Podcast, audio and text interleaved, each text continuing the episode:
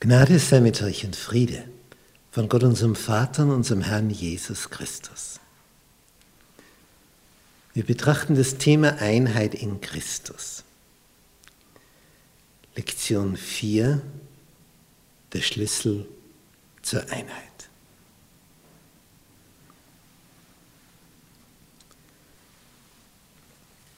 Ephesus, heute Westtürkei, damals tiefgriechisches Gebiet, hier gelegen. Die, siedelten, die Griechen siedelten in Hufeisenform um das Ägäische Meer. Und Ephesus war eine ganz besonders bedeutende Stadt in jener Zeit lag auch noch als Hafenstadt am Meer. Die Altstadt von Ephesus, wo wir also die Ruinen sehen können, ist mittlerweile schon ein wenig im Landesinneren, weil der Fluss, der dort vorbeifließt, ständig Material angehäuft hat. Also heute wäre der, der ursprüngliche Hafen schon versandet. Diese Stadt war wie alle großen Städte an der Küste des Mittelmeers ein Umschlagplatz ersten Ranges. Und es ist nicht von ungefähr, dass in Ephesus und in Korinth die größten Christengemeinden entstanden. Es ist der Ort, wo also Paulus am längsten gewirkt hat, drei Jahre lang, und das hat sich auch entsprechend ausgewirkt. Sonntag. Segnungen in Christus. Wie überall hat Paulus auch in Ephesus zuerst in der Synagoge der Juden gepredigt.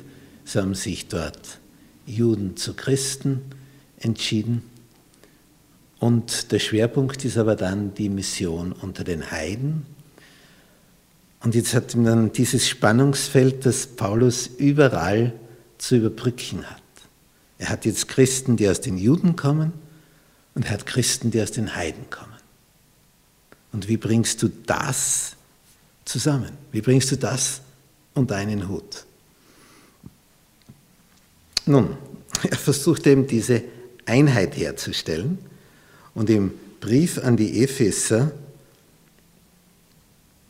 versucht er das schon einmal darzulegen. Paulus ist mittlerweile in Jerusalem in Gefangenschaft geraten und schreibt diesen Brief aus der Gefangenschaft heraus. Epheserbrief Kapitel 1, ich lese ab Vers 3. Gelobt sei Gott, der Vater unseres Herrn Jesus Christus, der uns gesegnet hat mit allem geistlichen Segen im Himmel durch Christus. Diese Lobpreisverse sind also typisch für Paulus. Überhaupt bricht das bei ihm immer wieder durch. Er erzählt irgendetwas oder geht in irgendein Thema und dann kommt es auf einmal. Gelobt sei Jesus Christus. Deswegen, deswegen, deswegen, deswegen, deswegen. Paulus ist also einer, der voll der Freude ist über das, was er durch Christus in Christus erlebt hat. Und in Christus hat er uns erwählt, ehe der Welt Grund gelegt war. Der Plan geht also weit zurück, dass wir heilig und untadelig vor ihm sein sollten. Das ist sein Plan, sein Ziel, das hat er mit uns vor. In seiner Liebe hat er uns dazu vorherbestimmt, seine Kinder zu sein durch Jesus Christus nach dem Wohlgefallen seines Willens. Vorherbestimmt? Das klingt in uns so wie, aha, ist da alles schon geregelt? Kismet, Schicksal, wie die Mohammedaner denken, kannst du nicht aus?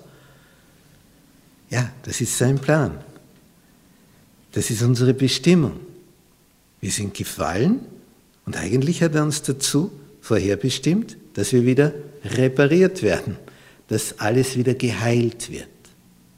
Aber du wirst nicht dazu gezwungen. Aber in seiner ursprünglichen Planungssichtweise der Erlösung hat er dich dazu bestimmt. Also du, du kannst Erbe sein, er würde dich adoptieren, er würde alles machen, um dich wieder bei sich zu haben, wenn du willst. Aber er macht nichts gegen deinen Willen. Und natürlich sieht er die Dinge auch vorher. Und mit seiner Größe der Allmacht und des Wissens sieht er Entwicklungen. Lange bevor wir überhaupt irgendetwas begreifen, weiß er schon das Ende davon. Diese Verse sind also kräftige Lobesverse, Vers 7. In Christus haben wir die Erlösung durch sein Blut, die Vergebung der Sünden nach dem Reichtum seiner Gnade. Es ist also, es, es erschüttert so alles heraus, Paulus. Und das haben wir und das. Darum gelobt sei Jesus Christus.